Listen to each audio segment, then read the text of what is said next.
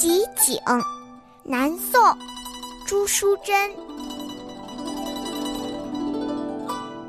竹摇清影照幽窗，两两时晴照夕阳。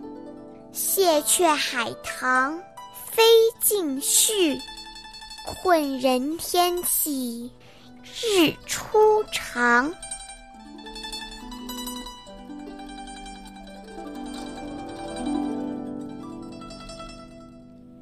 竹子在微风中将清雅的影子笼罩在幽静的窗户上，成双成对的鸟儿正在夕阳下尽情的喧闹鸣叫。在这海棠花凋谢、柳絮飞尽的初夏，炎热的天气让人又乏又困，白天也开始变得漫长了。这是一首描写春末夏初的诗。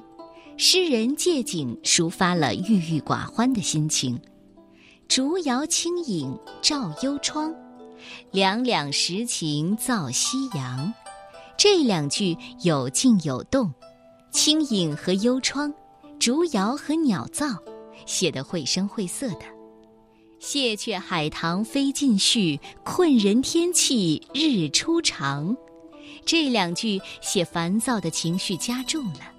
初夏时分，海棠花凋谢，柳絮也飞尽了，白天越来越长，实在给人一种困人的感觉。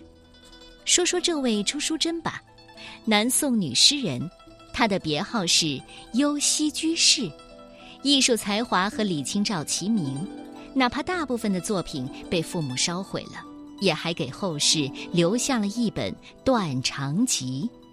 流传很广的《生渣子》当中有一句“月上柳梢头，人约黄昏后”，长期以来被认为是欧阳修创作的。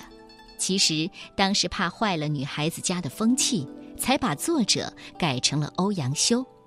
真实的作者应该是朱淑珍。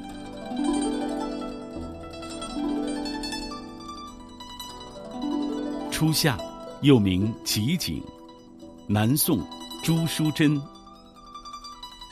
竹摇清影照幽窗，两两时晴照夕阳。